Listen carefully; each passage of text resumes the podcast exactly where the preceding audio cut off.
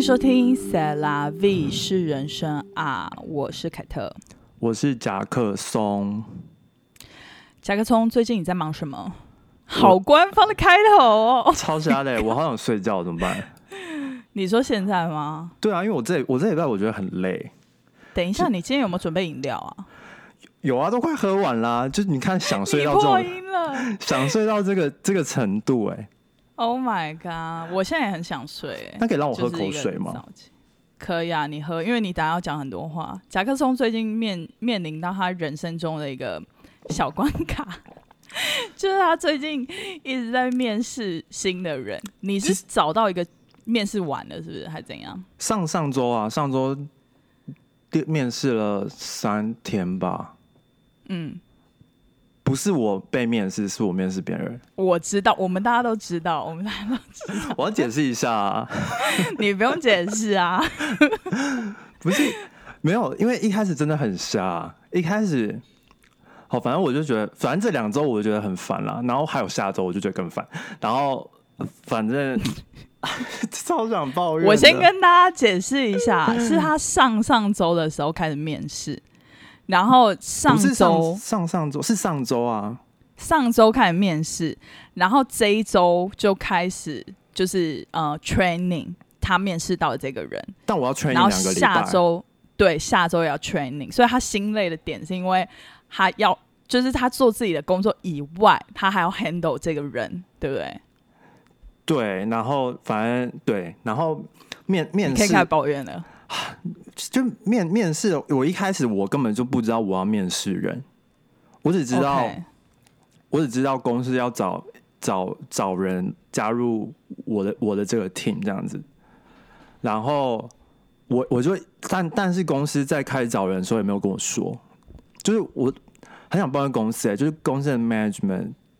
他们就是他们的管理，我觉得有点不是很好，就是感觉该讲的时候都没有跟你说。就是没有跟你告知，他就是，呃，我好像周就是上周周一开始上，就是去去公司上班的时候，然后他就跟我说，呃，等一下会有人来面试，那我就说，好啊，不是他不是跟我说来面试，他就说等一下会有人来，然后就想说什么意思？什么叫做等一下会有人来拿包裹吗？我又不知道啊，然后我然后我就不懂，然后我就说，我就问他说，所以呃，是我要面试他们吗？然后。然后我我的那个 manager 就说，嗯呃也不算面试，就是你就跟他说，嗯大概的工作内容是怎么样。然后我就心里想说，哦好，我就想说，应该就不是面试，我以为是他们已经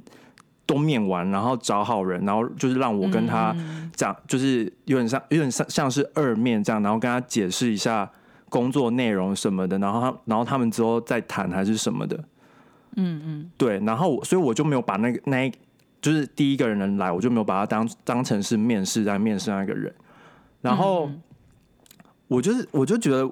就是这这周面试完下来，我发现我就是很好，太容易聊天的人，就是可能健谈，就可能是又加上，因为我就心里想说，就是我好像也不是在面试他们的那个心态。所以，所以我就我就没有特别就是就是好像呃 challenge 他们还是什么的，就是应该说我就没有那个架子架子在就是要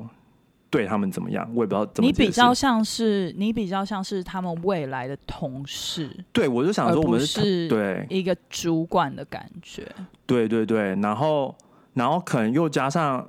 大就是他。上上周就聊天蝎座就是我对我对不熟的人，我都会比较 nice，所以就基本上他们有问有就是有发问任何问题，我基本上都会回答。然后，所以我就要讲，就是第第一个呃面试者，面试者 A 就是 A 先生，他是一个男生，他就是蛮瞎的，因为你知道他问他问我说你的薪水多少，然后我就 超级。我超傻眼的，我想说你来面试跟我的薪水多少有什么关系？哦，他是想要了解他未来大概薪水会多少？不是，他不是问他的薪水，他是问我的薪水。他他 assume 你们两个的薪水是会差不多的。不是，他知道他的薪水，然后他就说，他他好像他面试就是他已经有面试过，然后电话面试过，然后他好像大概知道就是薪水的那个 range，嗯，然后然后他我就跟他说，我就跟他说，我们公司薪水就是通常都不会太高，然后他就、嗯他就问说啊，那你薪水多少？然后我就想说，我是你朋友嘛，你问我薪水多少，就是很失礼耶。那你怎么回答、啊？我我回了一个超官方的问的回答，我想听，想听。我就说，我就说哦，因为公公司的文化就是大家通常都不谈薪水，所以我就比较没办法告诉你。但如果你对你的薪水有问题的话，就你请找我们的人事问，这样子，是不是 Oh 很好的回答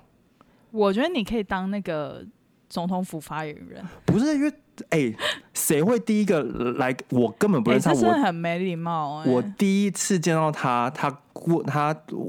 就是我我们当然是有聊一些工，就是有关于可能他他如果是就是应征上了，他之后工作大概是什么样子。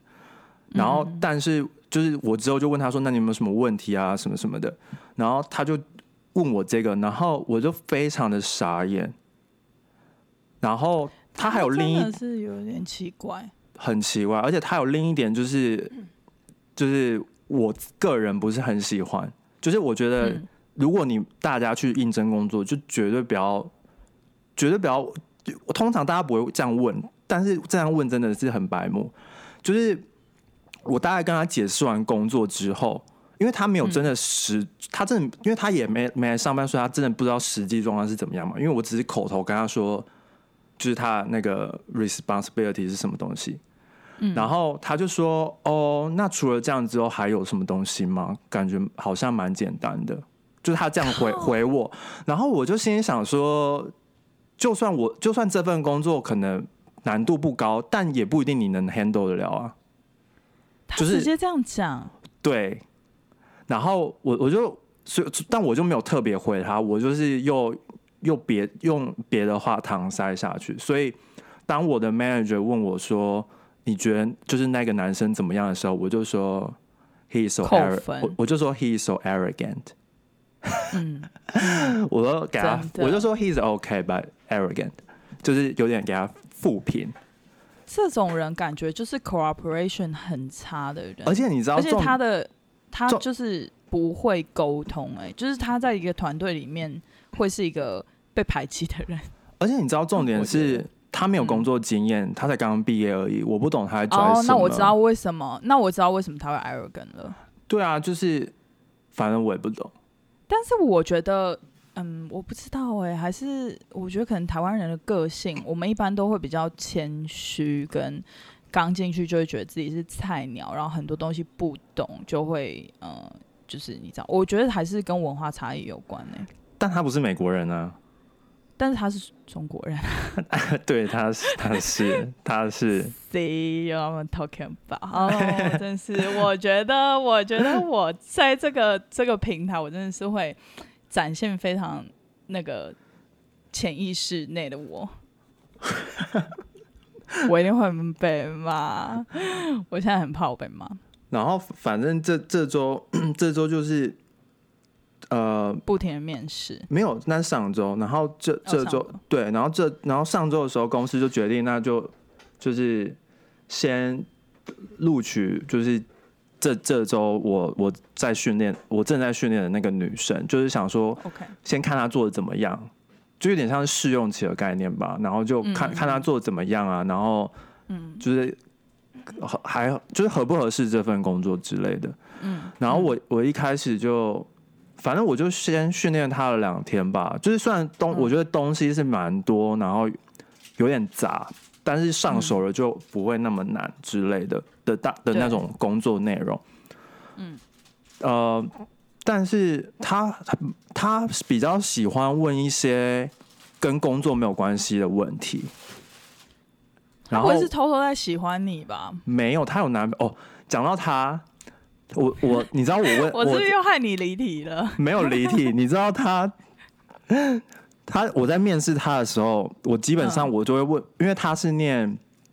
呃他是念跟你跟你很像的科系，嗯就是就是什么什么什么 analytics 这个方面的。嗯然后嗯，然后那时候他就简单的介绍自己嘛，然后他就说他之前有有实习过啊，然后都在做一些 data 分析什么东西的。然后，但是，嗯但是我就是我们公司的这份工作是比较偏纯 marketing 的东西，所以，嗯所以我就问他说：“哎、那你怎么会有兴趣来做我们这个？因为我就看你，呃，你就提到说你自己都是做 data 相关的、啊，然后但是我们现在这个职位是可能就没有那么多 data 就要处理 data 的事情，然后是比较偏向 marketing 的，那你怎么会有兴趣？”嗯他他就跟我说，因为她男朋友抽到 H one B，然后她也想要留下来。然后我我就 OK 好，就现在的小朋友脑袋面试脑袋是没有带出门吗？然后你知道我就没办法回啊，你的 personal life 关我屁事！所以 我问你为什么对这个工作内容有兴趣，你跟我说你男朋友抽到 H1B，所以他也想留下来啊，因为他就在找工作啊。就是听起来很合理，我也没办法反驳他，但是就是嗯，就我好像也没什么要问他了，大概我觉是这个。得 she's so real，就是他完全就是他把他真正的答案讲给你听。对啊，然但后我就面试有谁在讲真正的答案啊？而且我心想说，我不是他朋友哎、他们真的都把我朋友把我当朋友在聊哎、我真的是，我也是 Oh 觉得心很累。是他，还是他不觉得你是个面试官？其实你自己也不觉得你是面试官，你是到后来就是你的 management 问你，然后你才知道说，哦，原来你是要给 comment 的。对啊，然后我也是很傻眼，但是但是我因为我就想说，我我就会问一下他们问题，因为我不了解他们，然后他们就突然出现，然后也不自我介绍，就很尴尬啊。哦，真的哦，因为他们就是 他们已经在呃，因为我的办公室比较 interview，我的呃，她这个女生没有没有电话 interview，她她是直接来办公室，然后但是是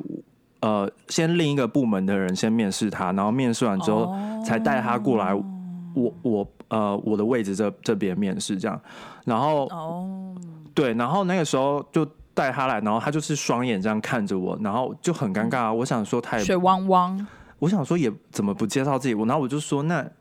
你可以介绍一下你自己吗？然后他就说他刚刚在前面介绍过，然后我就心想说，Oh my god，这女的 真的是没有带脑袋出门 呢、我我心里想说，可是我没有，我刚刚不在那个 meeting 里面，我不知道你是谁啊。哦，my god，然后你们最终竟然还录取了他，因为就是公可能因为算录取嘛，就是有点像是试用吧，先来试，对对对，因为我们就我们就是几个面试者，然后就先挑一一个，就是挑一个最突出的，其实不是我挑的，是呃、哦我的 manager 挑的，但是嗯，我 manager 当然不知道他这样子啊，然后因为我也没有特别，就是因为我觉得反正不是我要选人，就跟我没什么太大的关系。然后我我就是就是有就我我就是说他就感觉 OK 这样，但是就是要嗯。就是要 see her performance 这样子，嗯嗯，就不确定。但是对啊，反正就我就然后我就觉得蛮尴尬，我就说那你可以介绍一下你自己吗？然后他就说了他的名字，他没有哦，他连名字都没说，他他讲了什么？他说他念的什么科系，然后之前在哪里实习，然后就这样子，然后差不多就三十秒吧。然后我就 我就朝他没讲名字，你怎么知道你要怎么叫他？就他一开始没有叫他名字，所以到最后面试结束之后，我就说：“请问怎么称呼你？”我就问他说好尴：“我就说，所以你的名字叫什么啊之类的？”然后他就讲了一个，他就他就给我一个中文名，然后也不是英文名，然后他讲那个中文名我也听不懂，然后我哦，他也是中中，他也是中国人。他是，然后然后我就我就觉得哦好，然后之后我也不记得他到底叫什么，就是超级尴尬。哎、我真的觉得，如果就是现在有小朋友，就是刚大学刚毕业或什么，你们不太知道面试要怎么面的话，我觉得那个 research 还是要做的，好不好？比如说你要准备三十秒到一分钟的一个自我介绍的东西，是要是在比如说大概五六句话之内可以讲完的。而且是要介绍你自己，然后突出的点，然后跟这个工作是有关系的。对，最后一句最好放说为什么会对这个东西有兴趣，就是你要有连接到，就是我的 past 的 experience 跟现在这个工作的 job description 有什么连接的地方，最好是放在最后一句啊。反正我以前以前不是那个职职那个叫什么 career center 都会教这个吗？那个叫什么职涯中心吗？对啊，职涯中心、他他们不是都会有一个，就是你知道，就是有一个没有认有一个 documentation，、然后有说就是 how to do your pitch 什么之类的。他可能就不 care 吧。大家知道为什么我们这一次会离题这么久吗？因为我真的很不想聊这个主题。哎、但但我还有一一个想分享的、欸 好，就他他他，我们都录取他了嘛，然后他来上嗯班，然后他就问，他就会问一些跟我们工作内容没有太，虽然说是就是有人他就是问他，就是比较像是他 personal 的事情，比如说什么啊？像是他怎么申请就是 SSN 啊，然后申请什么东西啊，然后他就问我嘛，然后然后我就会说，我就说呃，你可以去哪里哪里申请，然后我就想说，可是那跟我没有什么关系。等一下，他是刚来美国吗？他不是，但是他就是毕业，他就说他之前实习遇到就遇到 COVID 啊，然后然后就来不及嗯申请就被 fire 掉了。然后我这样算一算，他大概、哦他大他大概他大概那个实习应该也做不到三十天。哦，所以就是因为他也不需要办 SSN。对，然后然后因为我在 training 的时候，我其实也感觉到他其实应该是没什么工作经验的。嗯，了对解，。然后可是以前你记不记得我我们以前都会有那种来嗯、那个叫什么？就是比如说台湾人就会有一个嗯都是这种 student association，然后就会有开一些就是比如说跟这种呃怎么讲，就是要怎么弄这些东西的一个 session，然后你就可以去参加。他们是都没有这种哦。我不清楚哎、我也我没有想要细细聊，我没有想要知道，你知道吗？我我只是觉得，我只是觉得有点荒谬，因为我们通常不会在工作上面去问同事，就是比如说，呃，甚至就是甚至就是我也不会跟同事聊说要怎么申请 H1B 什么这些的，因为这个东西是我 personal 的东西，对啊，就是你、啊，你的同事不一定需要 H1B 啊，对啊，对啊，而且对啊，像因为公司就让他填要填一些资料嘛，比如说报税的一些资料什么的，嗯，然后很 personal 哎、对啊，然后他就跑来问我嘛，然后我我就说我就说呃那个就是你他们公司要付你薪水，你就要填，我就我还就是跟他解释了一下。然后，然后他就说：“他说，可是我又没工作，我为什么要缴税？”然后就好像在鸡同鸭讲，你知道，我就觉得很难很难去嗯，讲话。天哪，反正我就觉得心很累，我一整个累就一整个就是心很累。我觉得你有点像他的 nanny，不是，就是我就我你不像他的 coworker，我真的觉得他他什么问，因为像别别的部门，呃，给他最近给他的一个 project 让他做做看这样子，嗯，嗯。然后他他就他就来他就来跟我说，他就问我说，那如果别别的部门给你，通常如果给我 project 的话，他就问我说，你通常做多久？然后我就说不一定啊，就取决于那个 project 是怎么样啊，因为有些就是要做比较久嘛，然后有些比较容易的就一下就会做完。然后我就想说，我这样回答应该就是满分吧，就是满分啊，满分表水，对吧？就没什么问题啊对啊。然后你知道，他就还能继续问，他就说，他说那所以你通常都做多久？然后我就说，就是取决于那个就是 project 的的大小还是怎么样啊。天哪，他就觉得说他好雷哦。然后他就继续问哦，我就想说我都回答完了，他就继续问，他说那如果是小 project，你他大概都做多久？我就说 取决于你这个能力什么的。他就说，所以你大概做多久？然后我就说，他真的，他真的完全不死心，他没有听出来你不想回答这一题耶。我不是不想回答，是因为我不知道怎么回答这题啊，因为我不知道我的能力跟你的能力，还有你的那个 project 是什么，我不知道啊。对，而且我不想了而且他解你的也不分 project 啊享。。他你比如说，如果你真的很想知道的话，你就可以说哦，我现在接到就是一句话或两句话可以解决这个 project 大家在干嘛。然后他至少你至少就可以了解一下他那个 project 到底是什么，应该就可以给他一个他想要的答案。但是他也没有解释，他没有解释啊，他没有说他他就说有人给了他就一直他他就一直 repeat repeat 同一个问题，因为他就是没有得到他的答案。然后我到最后就跟他说两到三天，你妥协了，不是因为我其实我我都乱讲啦、因为我有时候可能就是我我自己也不记得我做过什么 project，你知道吗？嗯嗯所以他突然这样问我，我真的是我也蛮傻眼的啊、嗯嗯，对，因为有些是算了就不想讲，好雷哦，超雷的，我不敢相信我下礼拜还要再跟他就是啊我真的是蛮庆 training 一幸的周，因为因为其实我进公司就是是以一个 intern，就是其实我我们部门是每一年都会请一个 intern，但是因为今年就是 COVID 的关系，然后就没有再还有一个 intern，所以我等于是我就不用，就是一般来讲我这个位置都是需要 train 下一个 intern 的，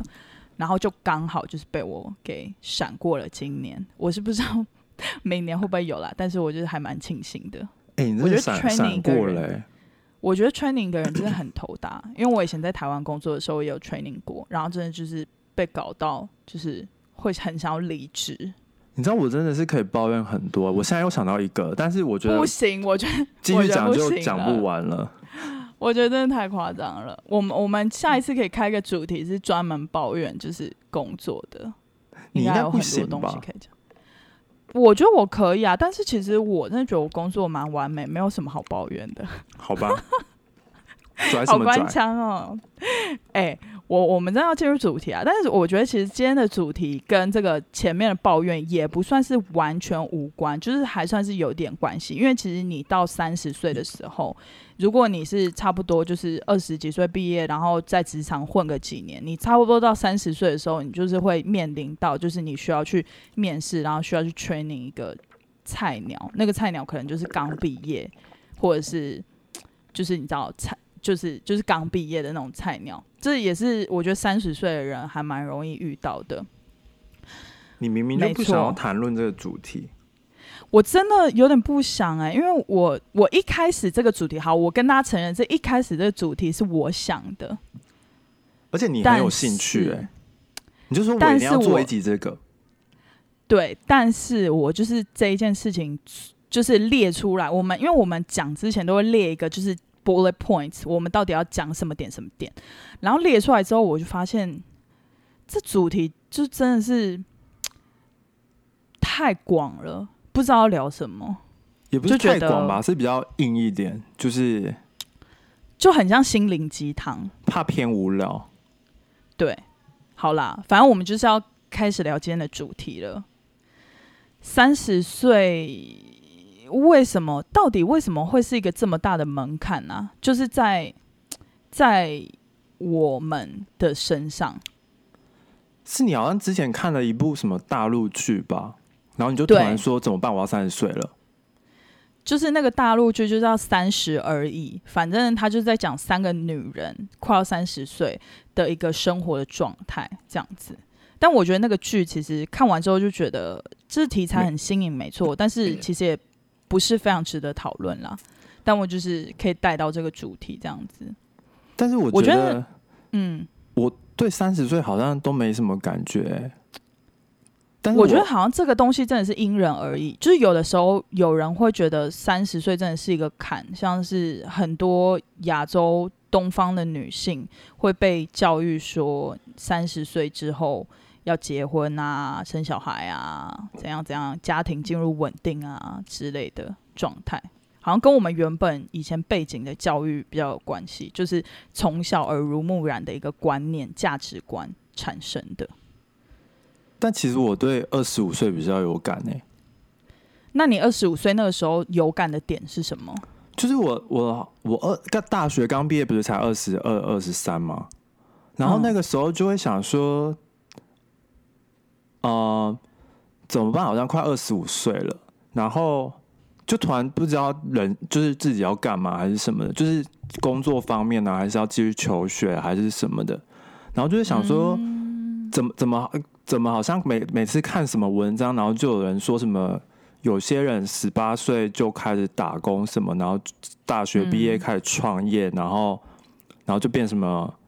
什么什么富比士排行榜之类的，然后就说什么创业，然后赚了很多钱，有的没的，然后就说他才二十三岁还是二十五岁，然后就想，但你知道我后来就看开了这一点，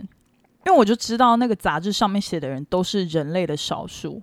对啊，然后我我之后就过了二十五岁嘛，就只有发现就是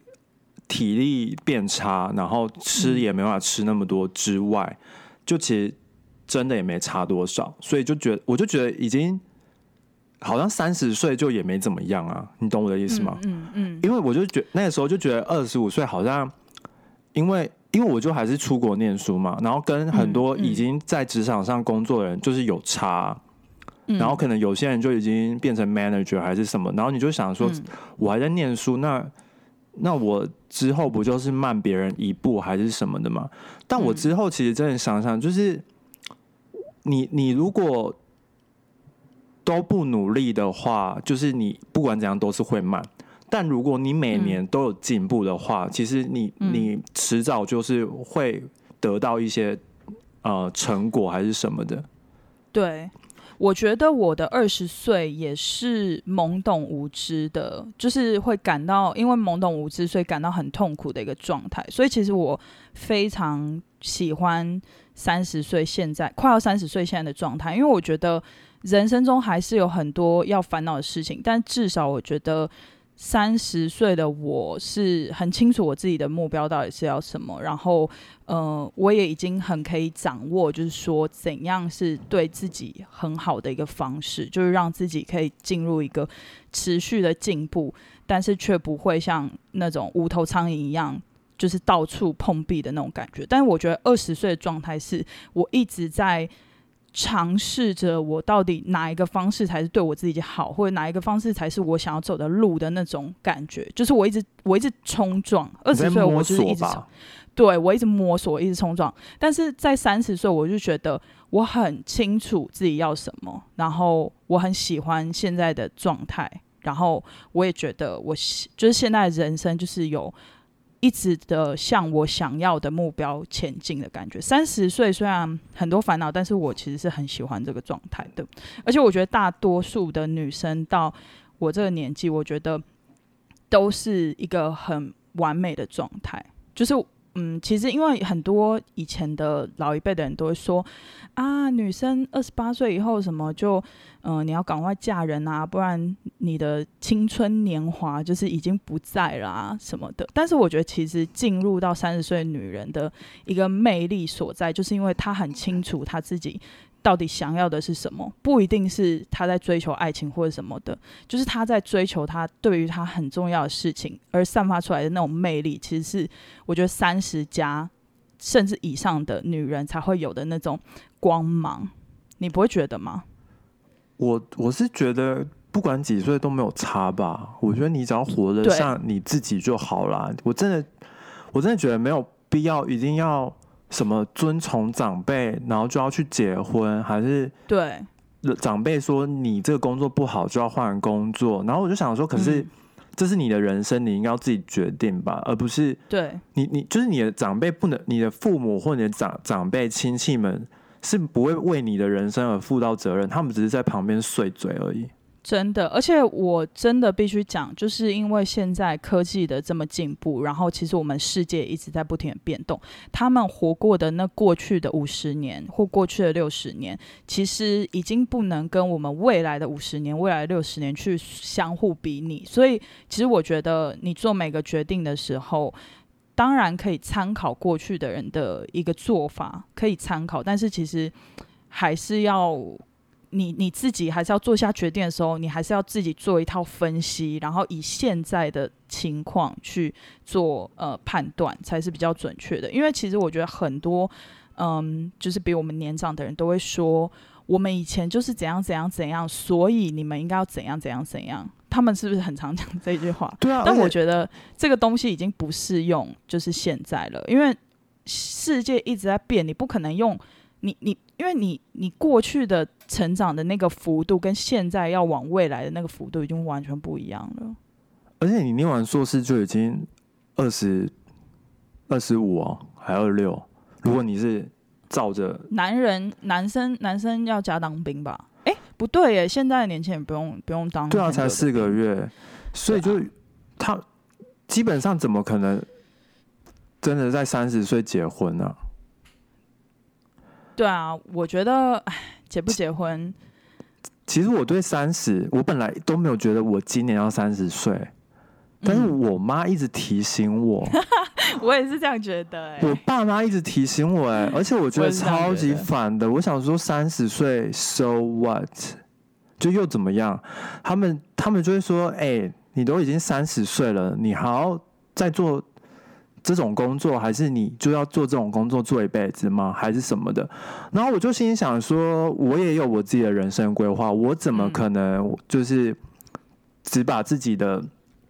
呃怎么讲眼界就放在这里？当然是要嗯往上爬，但是我觉得这跟三十岁根本就没有关系。然后他，嗯然后他们又会说什么三十岁了就是要成家，还是就成家立业什么的？他们都会说先成家再立业。然后我就心里想说，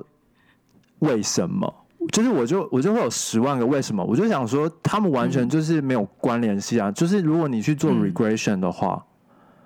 对我刚刚就是要想讲这个 对啊，你去做那个分析的话，他们根本他们根本就是差，regression 的中文是什么啊？我不知道哎、啊，好，anyways，哎、所以其实不止女生会被催婚，男生也会被催婚哦。三十岁的时候我，对啊，我觉得对啊，我觉得很奇怪，而且我其实真的没有分年龄哈。我觉得没有分性别，我觉得对，没有分性别，没有对对对，我觉得只要爸妈是是活在同一个年代，就是都都没有差。嗯，但其实我还蛮羡羡慕，就是我有些朋友的爸妈是真真不催，哎，是好好哦，是，对啊，我就是其实也是有啦，也是有这个机会，但是我们只是说大部分，大概我觉得将近我身旁如果做一个统计的话，百分之七十以上的父母都有在催婚的迹象，或者是结婚了就在催产的迹象，这样子。而且我本人就没有要结婚啊，就是我应该说结婚就不在我人生的计划里面。对对我，我就是如果你的人生有几个 checklist 你要完成的话，结婚不在那个 list 上面。结婚超远的，结婚在垃圾桶里面，你而且那那你有清然后空了吗封锁啊，早就清空啦。天哪！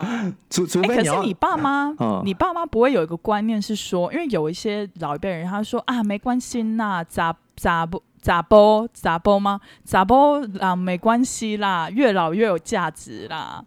什么？他们我们是黄金单身汉啦，什么的。他们不会这样讲啊哦，只有我们这种就是如果真的是单身的人才会这样讲吧。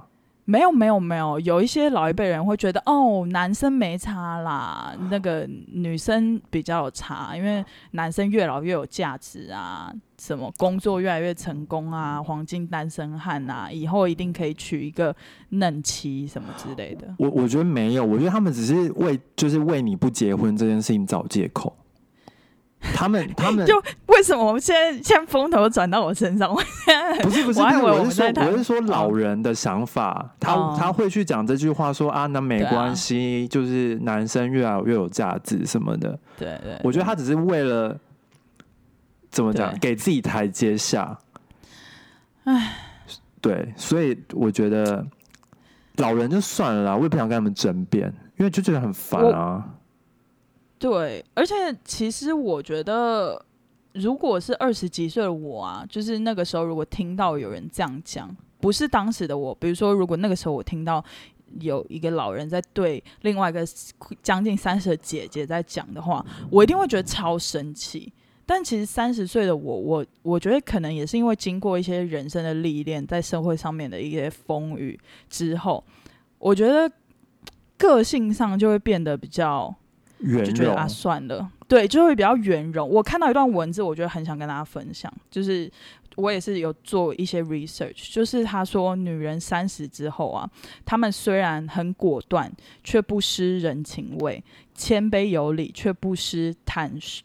呃什么不失坦直率真；豪放的同时，也能兼具韧性。而且面对一路走来大大小小的生活挑战，他们都有自己的答案，就是一个温和的强者。我觉得这句话讲的真的很好，就是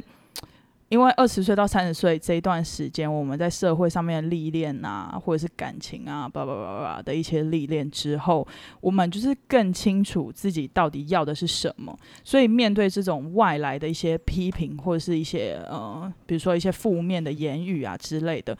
因为我们太清楚自己到底要干嘛了，所以这种外面的言论不会影响到我们，你懂吗？但是二如果是二十岁的那个时候的状态，我们会很在意别人的就是呃评语，比如说二十岁那个时候有人说你胖啊，你就会说啊，就是是不是要减肥啊或者什么之类的，很容易受到别人的一个鼓舞。去调整自己的生活状态，但是我觉得进入三十岁的，不管是男生女生，因为他们就是很多经验的累积，所以他会越来越确信说自己到底要怎样，他就不会去 care 旁人对他们的一切想法。为什么变得这么像小燕之夜啊？我真的觉得这句话讲的非常好。你刚才讲那一段的时候，我心想说，好像小燕之夜哦。大家好，我是张小燕。没有，我就觉得很感动啊，因为就是真的是很多，我觉得就是如果你也是快将近快要三十的人，在面对，我知道你一定会面对很多那种外界的一些言论或什么，就是真的非常 annoying。但是我觉得要相信，其实这个状态下的自己真的是非常好的，就要多爱自己一点。那好，小文直接结束，小文直接结束，好不好？哎，那如果你，那你身边的朋友都结婚，应该说你身边谈真的蛮多朋友结婚生小孩，那你你会你会结婚的多，生小孩的还好，你会觉得有压力吗？其实我看到，我说真的啦，我看到他们结婚，我真的是发自内心的真心开心，但是我完全不会觉得别人结婚了我就想结婚呢，因为我觉得我结婚的那些朋友啊。他们的状态，他们在想结婚那个时候的状态，已经跟我完全跟我现在完全不一样了。他们想不开，不是不是，比如说像我，我有一个非常好的朋友，他就是他在大学的时候，他就是真的就是他，因为他想生小孩，所以他就是他的状态就是他真的很想走入家庭，但其实家庭跟生小孩这个东西，就是像你一样，他不太在我的 list 上面。我觉得就是有点可有可无，我觉得就是随缘的那种状态。但比如说你问我，我现在如果遇到一个我很爱的男人，我会不会想要生小孩？我的答案还是不会，因为我觉得我的我现在的状态跟我我现在就是根本一点都不想要做这件事情。但是他们给我的感觉就是他的他就是很想要生小孩，跟很想要结婚。所以我才不会觉得很有压力，是因为我知道我们两个现在的状态差非常多。你大概懂我的意思吗？我懂啊，你刚刚那句话是在跟你妈那个吗？宣传吗？也不是，他知道啊，他知道我现在在在在，但是我也是可以了解到为什么父母会这么想要催婚。其实他们的大宗的都是出自于他们很担心你老了之后是会自己一个人。真的吗？嗯，真的，我觉得不是跟，我真的跟太多人聊过，他们真的是就是担心你长大之后会自己一个人。但我真的觉得，我自己觉得啦，就可能可能我比较反骨一点，就我自己男孩没有，我也不是反骨男孩，我我自己我自己觉得很多父母，我觉得很多父母一直逼婚，嗯。感觉是在满足他们自己，耶，因为他他会他们会觉得是他们的责任要让你结婚，确实跟办婚礼，所以就会变成是有那种呃，那叫什么情绪勒索，然后就是好像对对，然后我就会觉得，如果你真的是觉得，呃，你真的觉得你的小孩会快乐，那应该不是就是让他做他想做的事情嘛，而不是说逼他结婚，然后可能可能嗯。嫁或娶了一个根本不适合他的人，嗯。然后结果又生了就是小孩，然后结果那个小孩就变成就是小孩养小小孩，就对，也不是小小孩养小小孩，就是他们生了小孩，所以如果他们之后离婚，就会变得更麻烦。然后那个小孩有可能又会在家庭不美满的状态下长大，就进入一个恶性循环。对，然后我就会觉得，就是你你不你应该要尊重你的小孩，如果他嗯，他决定要结婚，那他就是做了决定，而不是嗯。因为被你逼而去结婚。对对，你你知道，其实啊，我觉得我我这样真的不是在批评任何人或什么的，但是我真的觉得，在你就是。我的不是在我的想法里，我觉得婚姻不是一件会让我开心的事情，因为我我觉得进入婚姻的，就是从从情侣进到婚姻的两个人，其实因为他们身上越来越多责任，然后背负了很多东西，所以婚姻在我从小到大的一个 image 里面，它就是一个是因为要满足社会观念而存在的一个东西，然后它会让你不是很快乐。我不知道说是不是全部人都跟我一样，但是反正我就一直有这样的 image，所以我觉得就是会对他有一种恐惧，你懂吗？因为我我就会觉得结婚就会吵架，然后就会很痛苦，生活就变得很痛苦。就我我有这种感觉，而且不一定要结婚啊，对但是其实居啊。如果你是为了缴税少一点的话，就可以签个字。但是如果不是这种实际的，我觉得如果是什么爱跟那个那一张纸根本就 not related，就是没有关系啊。反正反正再回到你刚刚问我那个问题，我的答案就是不会啦。我我不会，我不会想要，就是因为我身旁的朋友都结婚了而感到有压力，或者是我会看到他们想结婚生小孩而想结婚生小孩，我是不会啦。很好，我支持你。这样嗯我会被你妈骂吗？不会啊，因支持为我你不结婚，不会啊，因为我刚刚就讲了，就是我对于这个我不是不能接受，但是我觉得有一段，如果现在有一段感情稳定的感情的话是 OK，但是我就是还没有想要进入结婚跟生小孩的状态。我自己是觉得没有必要因为社会价值观而去改变自己想要生、嗯生活的模式，因为我觉得为什么一定要跟大家一样啊？嗯，就是你告诉我我也是这样觉得。对啊，为什么大家结婚你就要跟着结婚，大家生小孩你就要跟着生小孩，对就没有必要、啊。而且其实现在女生已经有很多选择了，比如说你去冻卵啊，或者是你不 care 的话，你之后可以领养啊。对啊，就是为什么想生小孩一定要结婚呢？合理。我我我身边真的有很多女性朋友，她们是因为想生小孩而考虑再考虑结婚，你懂我意思吗？我觉得其实这样有点本末倒置。而且她、就是她想生，还不是想要生那个男生的小孩？甚至还有个朋友跟我讲说，他只需要精子。那去精子银行挑那个好的啊。哎、现在台湾这样是 legal 吗？就是这样是合合那个法理吗？我不知道哎、我不清楚，但美国好像是 OK。是合法的、啊。我记得台湾好像不能找，好像只是不能找代理孕母，但是好像可以呃做就是精子银行，然后做人工受孕，好像是 OK 的欸。不过这个也是蛮有趣的话题，我我可以再去查一下。总之我要讲的是，因为因为现在就是其实也是科技进步啊，然后很多其他的代替方式，所以我其实嗯就觉得说，如果你真的很想生小孩的话，也不一定要结婚啊。虽然前提还是呃要考虑说，你之后给这个小孩的这种家庭的模式，你会不会觉得没有安全感？就是如果你是你的小孩在这种家庭长大，但其实我觉得，嗯，就是现在很多家庭都有不一样的组合，所以我觉得你不一定要既定印象，觉得一个家庭就一定要有一个爸爸跟一个妈妈，他只要其实有很多人都爱他就可以啦，对不对？对，比如说他有一个妈妈，然后还有一个很爱他的爷爷跟奶奶，对他就是或者是他妈妈有朋友啊或者什么的，他也不一定得不到男性或者是爸爸的爱。我觉得这个东西都是很不一定的啦。我可以觉得找个干叔叔之类的。之类的啊，就比如说 我我去，比如说我动我动软，或者是我领养，然后你当小孩的干叔叔也可以啊，就是我的一个 good friend。如果他长得不好看，我有点想拒绝。你这很过？分、欸，你这很过分。而且其实你知道，我先看一下岁他长什么样子啊？你真的很外貌协会耶！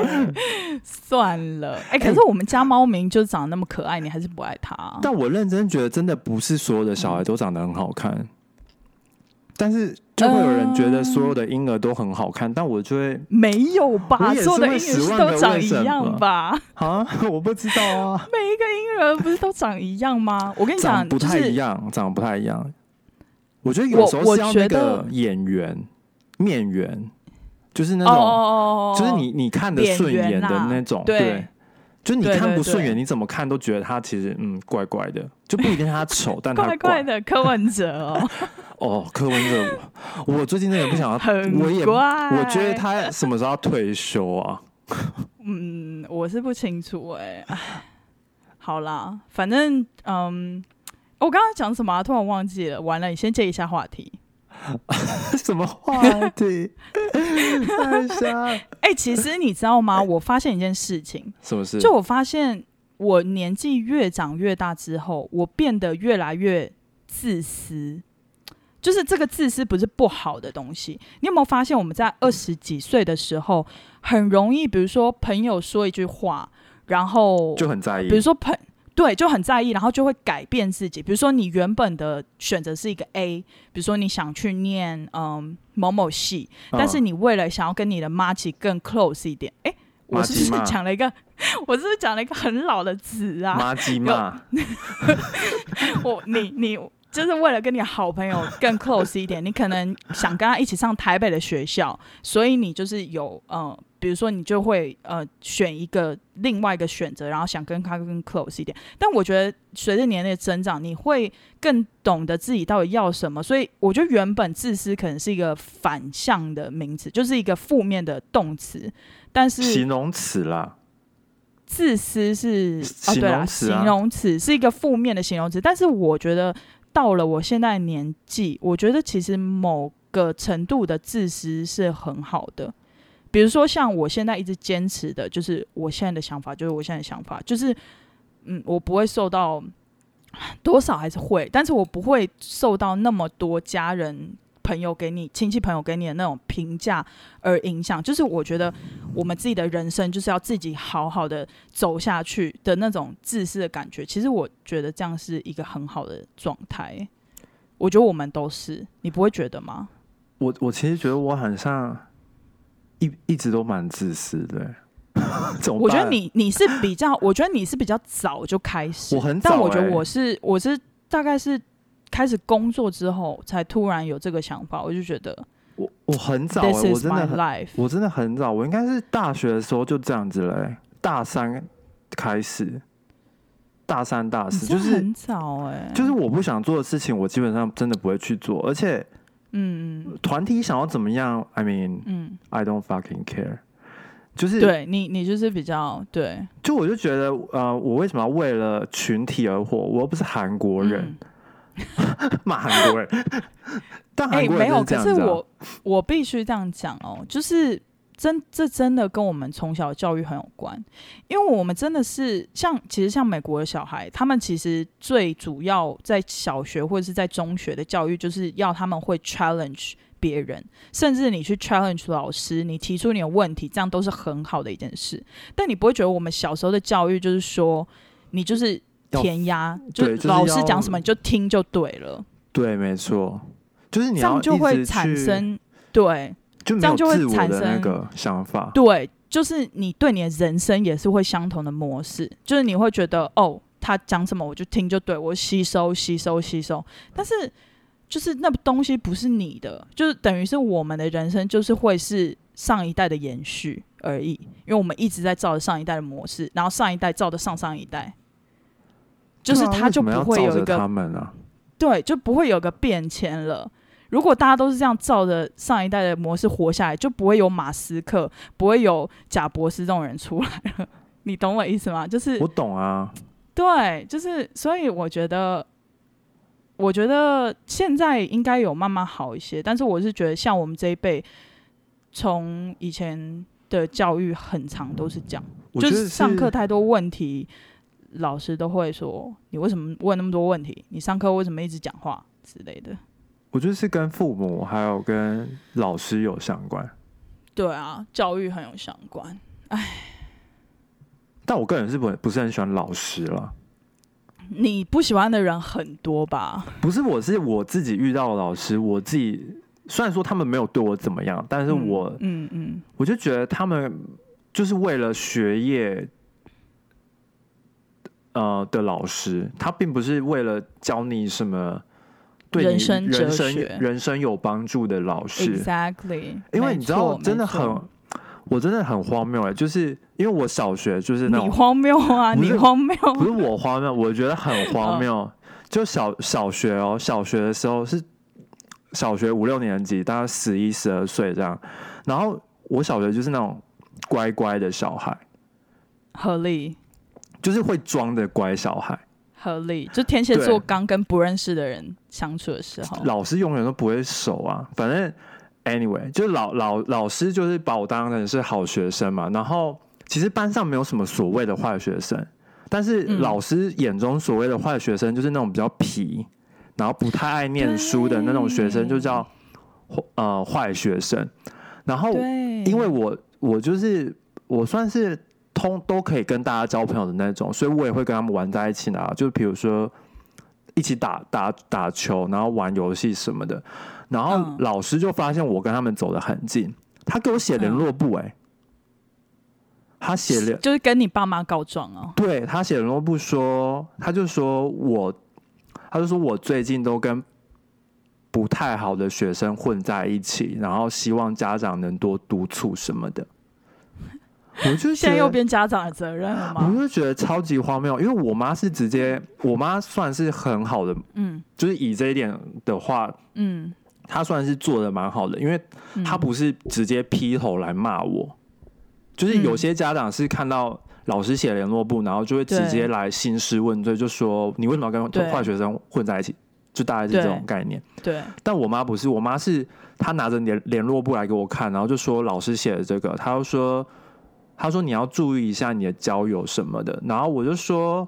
我觉得他们都不是坏学生啊，他们只是比较爱玩，然后可能不太爱念书，但是他们很会运动什么的。然后我，嗯所以我就会跟他们一起打球、啊。哇，你小学的时候很很早熟哎、我就会说我我就跟他们一起玩游戏，然后跟打球什么的。然后我妈就说：“那好啊，那那他们不是坏学生，那你就继续跟他们玩。但是就是，嗯但是你还是要注意一下，就是不要就是跟坏学生玩在一起。他指的是那种、可能真的偷钱帮派啊，偷，对对对那种真的坏学生啊。小学有人加加入帮派吗？会不会有点太夸张？不知道哎、可能有吧好。哎、其实我之前哦，你先讲。对啊，所以那个时候我就对老师的印象就特别差，因为我觉得他不能以他自己的价值观去看嗯比较不一样的小孩，嗯嗯嗯，然后我就觉得，而且我觉得失败，呃，那个老师很失败，对啊，我觉得他没有靠自己的方法解决。其实他这某方面是他应该他的工作啊，他为什么会？他有点像是他想要把这个责任推卸给家长，不知道啊，给我的感觉是这样。对啊，anyways，对啊，哎，反正我觉得现在我我觉得现在的老师还好应该不会再像我们以前那样了吧？跟他们呼吁一下，如果有在听的老师、或未来想要当老师的听众们，就是呃，不一样的小孩代表他们很有天分，不是每个人都要一样，因为人生来就是要不一样啊，为什么要一样？又不是复制人，搞什么？对啊，其实我觉得最好的例子就像是唐凤啊，哦，对啊，你看他他小时候多么不一样，但是我觉得像他的家长就是非常的厉害，就是他也没有想要他的小孩跟别人一样，他就是自学啊，对，嗯，我觉得这样超棒的。嗯，今天其实我们说很讨厌这个主题，但其实也聊了蛮久的、欸。因为就是在抱怨呢、但其实我觉得我们很厉害，我们在小燕之夜的氛围底下，还是有保有 s a l a v 的协同的感觉。真的很爱抱怨哎、哎、by the way，你是不是说 Emily in Paris 一直在宣传我们频道？他就会他他，因为他就不 他他玩，我就你你知道，身为一个念 business school 的人，我真的要讲，嗯就是哦，对耶，他是 marketing 的，那个真的那个真的是很 typical 的 American，因为他完全不知道法国的那个文化背景，他就马上去，然后说然后说要推销什么 marketing plan。I mean, it's all bullshit。因为真的，他应该要去可是就非常 American，你不会觉得？对，但他我觉得他就是去之前，他除了要学法语基本的法语之外，他还要去修一堂课叫做什么 International Business，因为那对就是那种课通常都会告诉你说，就是你不同的文化就是要用，就是适用于不同的呃 strategy。因为你不能拿你美国人的文化背景去加入在法国人的那个文化上，诶，这嗯因这其为你的 audience 不一样，对，其实这就是因为这就是为什么 Disney 在在法国会开这么失败的原因。嗯，因为法国人不喜欢站着吃东西，就是吃什么热狗啊什么的，他们喜欢就是坐在那边，然后吃个两三个小时。但是对 Disney 卖的就是都是卖那种呃对，叫什么呃巷巷弄小吃吗？是这么说吗？那个夜市有点像是那种就路边摊贩就是都 street food，对，就是摊贩的那种。然后法国人就不喜欢啊，然后然后他们他们喜欢喝 wine，然后结果也没卖 wine，所以他们一开始刚他只有 beer，对，所以他他一开始很失败的原因点，就是因为，他以美国的思想去法国没错，去，有点像是去 challenge 他们的 culture 吧。所以我我就觉得，嗯，是呃，这部剧我觉得看看就好了，其实就是没有没有什么特特别好看，或者是你知道，你知道我就是我也是我也是跟我的同事美国同事在聊，就是他们现在也在看，嗯然后每一个同事啊，可能我们在我们公司的人他都非常就是理理科的脑子，你就想他们都是理科脑。然后他看完两集，他就说：“K，我跟你说，这真的整部剧太不 reasonable 了。那个女主角到底赚多少钱？为什么她身上全身都可以名牌，然后包包都可以放离身上身体这么远？她说巴黎不是很多小偷吗？为什么她包包在公园都可以放她旁边，不用放她身上？我就说 calm down，这就是一个 show。我就叫他们 calm down，我就说你们就是 stop analyzing 好不好？你你就是你就是你就是把它看完就好。然后他们就说不行啊，他们他们就现在很痛苦，他们就说 k。他到底钱到底从哪里来的？为什么他可以每天都穿不一样 outfit？然后他的 apartment 到底多大？为什么他可以放下那么多衣服？就然后我 sponsor 对，我就真的很傻眼，我就说 OK，you、guys，你们可不可以不要，就是你们可不可以不要这么 serious？就是这个就是一个 show，欸，真的超好笑的。我也有想过同样的问题，我就觉得很不符合现实、欸对，就是 come on，这就是一个 show。但就太嗯太梦幻了。但其实我还是会很期待第二集耶，因为 Gabriel 真的太帅了。但他有要继续在法国吗？他不是只去一年吗？诶，他好像现在在纽约，还是啊前一阵子在纽约？因为我加他 Instagram，然后不是啦，他现在好像跟第二季还是在法国吗？应该啊，因为他他的名字不是叫 Emily in Paris 吗？不是，我的意思是说，他那个时候不是派公那个 Chicago 的公司派他去，就是派他只去一年吗？所以，你可不可以不要所以他细？所以他整他你不是应该就一年过完就结束了？那他第二季是还要继续在那边吗？我很好奇他的那个剧本是怎么写的啊！不要乱写好你？就是你就是跟我同事是一样的人，你们就是很不很不，你很不完整、欸太理，性，但很不完整啊！我真的觉得太好笑了。而且而且重点，你知道，我我我我刚嗯刚看、才看了两集，然后我发现嗯他 Twitter 的那个 follower 就是他一直发照片，嗯然后他真的超他就是增粉的速度超快，然后你是说 Emily in Paris 的 Twitter 吗？对，然后。我是说在那个剧里面的，因为他不是就会拍照，然后就是会有那个哦哦哦，他是用 Instagram 啦，我忘记是哪一个，反正就是一个 social media，但是他增粉真的很快，然后我就觉得很不现实。因为怎么可能你就 PO 了一个照片，然后你你你打了一句话而已，然后就会很多人来 follow 你，然后就从那 e V 呢？为什么大家不 follow e V？合理，快来 follow 我们。对啦，这个也非常不现实，就是这个有点超乎现实。但 anyways，我觉得还是可以去看一下，就很像《Sex in the City》的 Version Two 的感觉，就有点像那种感觉。但我觉得蛮多人应该不喜欢欲望城市的吧？哈，《欲望城市》永远都是我最喜欢的剧，诶，美剧，嗯，我真的蛮喜欢的。就是他，哦他，他在我心目中的地位跟 Friends 是一样的。嗯，好，你不予置评？我不予置评。虽然说我之前有重看了，从第一季看到第六季，然后再看了电影，嗯，但是因为、哦，你说他去那，因为我只是纯粹想要看一下他拍哪些纽约的街头而已。但那就不现实啊。但是有很多是以前真的在的地方，但现在不见了，所以其哦实就、所以看的就蛮有趣的。嗯对，interesting。对对对，好啦，我觉得我们今天就是一直狂离题，我们今天离题应该有超过一半的时间了吧？